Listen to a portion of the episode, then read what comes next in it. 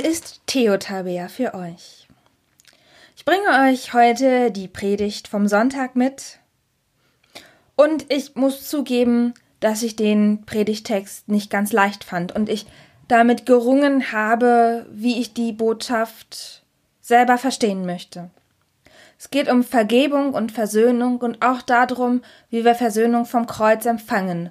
Und was mich auch sehr rumgetrieben hat, ist die Frage, will Gott, dass wir alles verzeihen? Also ist es meine Aufgabe als Christin, immer alles zu vergeben? Und ich muss ehrlich gestehen, dass ich das nicht kann. Oder dass es Momente in meinem Leben gab, wo ich das nicht konnte. Und vielleicht hat mich deswegen auch persönlich dieses Thema sehr beschäftigt. Ich wünsche euch viel Spaß beim Reinhören. Gibt es eigentlich so etwas wie eine Anleitung zur Vergebung? Tatsächlich bin ich auf diese Schlagzeile beim Durchblättern der Nachrichten gestoßen. Anleitung zur Vergebung hieß es dort. Psychologisch sei es nämlich sehr heilsam zu vergeben, weil aufgeschobener Ärger krank machen könnte. Eine Anleitung, eine Art Gebrauchsanweisung also, und ich muss zugeben, ich war da anfangs ziemlich skeptisch.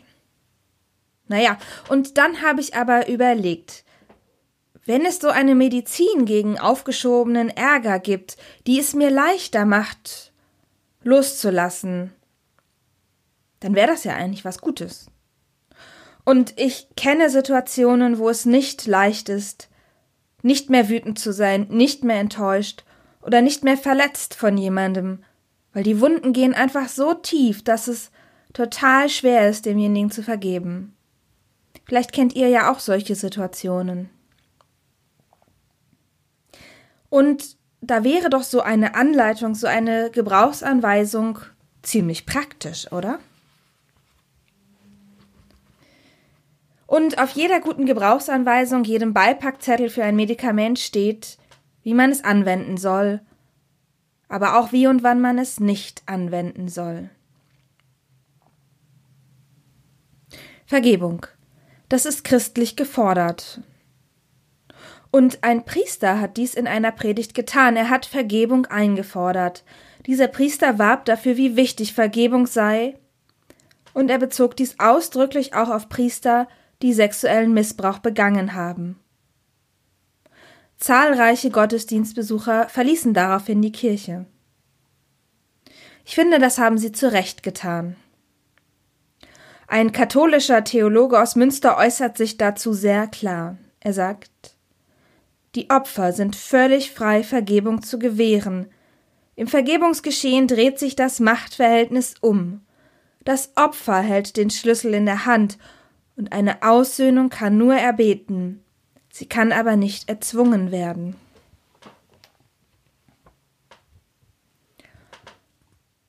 Und ich kann dem nur zustimmen. Vergebung darf nicht falsch angewendet werden. Genauso wie die Liebe ist sie nur wirksam, wenn sie freiwillig geschenkt wird. Ich möchte euch von einem Mann erzählen, der Vergebung als Kraftquelle benutzen konnte. Dieser Mann fand für sich eine richtige und eine gute Anwendung von Vergebung für sich und sein Leben.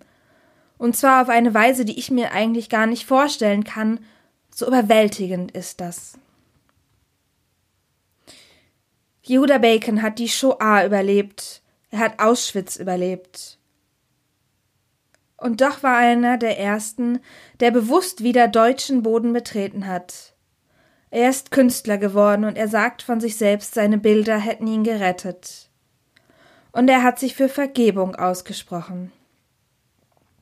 In einem Interview sagt er, ich kann mich noch daran erinnern, als ich 1945 in meine Heimatstadt zurückkam.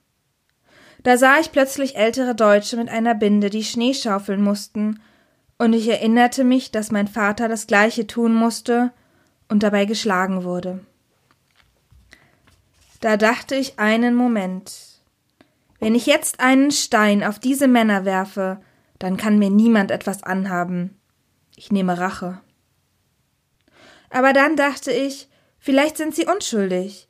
Außerdem wird die Asche meines Vaters nicht wieder lebendig. Und wenn ich weiter hasse, dann hat Hitler gewonnen, und dann bin ich so wie er. Davon wollte ich mich befreien. Was für eine Kraft spricht aus diesen Worten. Im Vater unser, dem wichtigen christlichen Gebet, bitten wir, vergib uns unsere Schuld, wie auch wir vergeben unseren Schuldigern. Ich finde, es gibt eine Interpretation dieser Zeile, die ich etwas kritisch sehe. Und diese Interpretation wäre, dass ich vergeben muss, weil nur mir Schuld vergeben wird, wenn auch ich Schuld vergebe. Und ich habe mir das im Griechischen etwas näher angeguckt und für dieses Wie steht dort ein Hos. Und ich möchte das so verstehen, dass man es eben übersetzt als ein so wie oder ähnlich und nicht als wenn. Nicht mir wird nur Schuld vergeben, wenn ich auch Schuld vergebe, sondern ich will das so verstehen, dass es eine Entsprechung ist, ein Vergleich. Es bedeutet für mich, dass Vergebung im Himmel genauso wichtig ist für uns wie für uns auf der Erde, dass im Himmel vergeben werden muss und auf der Erde, aber dass das eben keine Forderung ist. Denn Gott vergibt, und es ist wichtig, aus dieser Vergebung heraus zu leben. Vergebung, das führt zu Versöhnung, und dafür stellt Gott keine Bedingung. Ich bin sehr froh, dass jemand wie Paulus dafür treffende Worte gefunden hat. Ich lese aus dem Predigtext des Sonntags vor, der im Brief an die Gemeinde in Rom im fünften Kapitel steht. Da wir nun gerecht geworden sind durch den Glauben, haben wir Frieden mit Gott durch unseren Herrn Jesus Christus. Durch ihn haben wir auch den Zugang im Glauben zu dieser Gnade, in der wir stehen, und rühmen uns der Hoffnung auf die Herrlichkeit, die Gott geben wird. Nicht allein aber das, sondern wir rühmen uns auch der Bedrängnisse, weil wir wissen, dass Bedrängnis Geduld bringt. Geduld aber Bewährung, Bewährung aber Hoffnung. Hoffnung aber lässt nicht zu Schanden werden, denn die Liebe Gottes ist ausgegossen in unsere Herzen durch den Heiligen Geist, der uns gegeben ist. Denn Jesus Christus ist schon zu der Zeit, als wir noch schwach waren, für uns Gottlose gestorben. Nun stirbt aber kaum jemand um eines Gerechten willen, um des guten Willen wagt er vielleicht sein Leben. Gott aber erweist uns seine Liebe darin, dass Christus für uns gestorben ist, als wir noch Sünder waren. Um wie viel mehr werden wir durch ihn gerettet werden vor dem Zorn, nachdem wir jetzt durch sein Blut gerecht geworden sind. Denn wenn wir mit Gott versöhnt sind, durch den Tod seines Sohnes, als wir noch Feinde waren, um wie viel mehr werden wir selig durch sein Leben, nachdem wir nun versöhnt sind. Nicht allein aber das, sondern wir rühmen uns auch Gottes durch unseren Herrn Jesus Christus, durch den wir jetzt die Versöhnung empfangen haben. Frieden mit Gott. Ist das nicht eine wunderschöne Formulierung?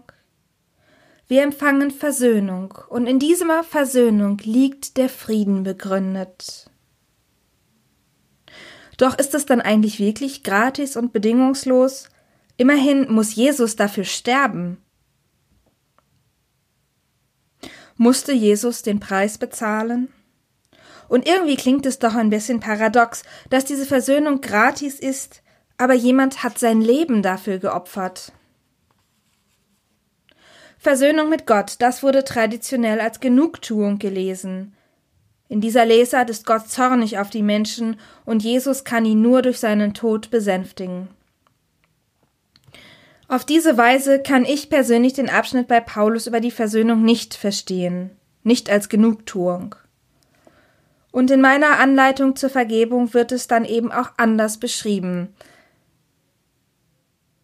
Jesus stirbt, weil es zu viel Ärger, zu viel Zorn in der Welt gibt. Doch, und das ist das Entscheidende, finde ich, dass Jesus nicht reagiert, indem er selbst zornig wird. Er schwört keine Rache, im Gegenteil, am Kreuz bittet Jesus seinen Vater, Vergib ihnen, denn sie wissen nicht, was sie tun. Und für mich ist das so, Jesus denkt an mich am Kreuz in diesem Moment. Er denkt an alle Menschen zu allen Zeiten, die Vergebung brauchen. Und er denkt an sie nicht im Zorn, sondern er denkt an alle Menschen in seiner unendlichen Liebe. Wir empfangen Versöhnung am Kreuz, so schreibt es Paulus im Brief an die römische Gemeinde. Und für diese Versöhnung will Jesus keine Gegenleistung. Wir bezahlen keinen Preis dafür. Diese Vergebung, diese Medizin, ja, sie ist wirklich gratis. Doch auch wenn sie gratis ist, sie ist nicht billig, denn Jesus musste für sie durch den Tod gehen. Wie wertvoll sind Vergebung und Versöhnung, wie teuer erkauft heißt es in der Bibel. Und Versöhnung durch Jesus erfahren, das ist für mich eine Art Vorschussvertrauen. Ja, so möchte ich das verstehen, dass kein Fehler, den ich machen könnte, so schlimm wäre, dass Gott mir nicht vergeben könnte. Kein Fehler, keine Schwäche von mir kann Gottes Vertrauen in mich erschüttern. Er bleibt versöhnt mit mir, das ist sein Versprechen an mich. Und das ist kein billiges, sondern ein ganz, ganz wertvolles Versprechen. Vielleicht darf das ja der erste Schritt auf meiner Gebrauchsanweisung zur Vergebung sein. Wenn ich so zornig auf jemand anderen bin, so enttäuscht und so verletzt, dass ich das Gefühl habe, das ist unverzeihlich. Sich klarzumachen, dass Gott mir alles vergibt und dass ich aus dieser Kraft schöpfen kann, um mich selbst zu überwinden, auch zu verzeihen. Das will ich für mein Leben. Ich will Kraft und Mut aus dieser Kraftquelle, aus dieser Vergebung schöpfen. Ich will mir bewusst machen, dass die Medizin nicht gratis ist, nicht für mich und nicht für andere. Sie ist wertvoll, weil Jesus sein Leben dafür gegeben hat, um mir dieses tolle Vorschussvertrauen zu verleihen.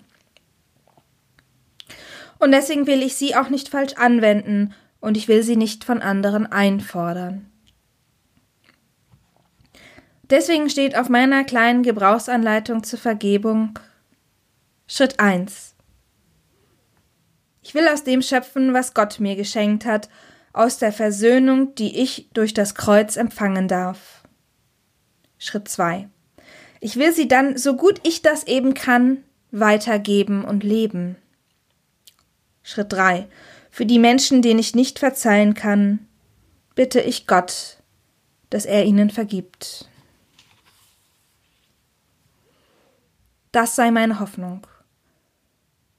Und Hoffnung lässt nicht zu Schanden werden, denn die Liebe Gottes ist ausgegossen in unsere Herzen durch den Heiligen Geist, der uns gegeben ist. Amen.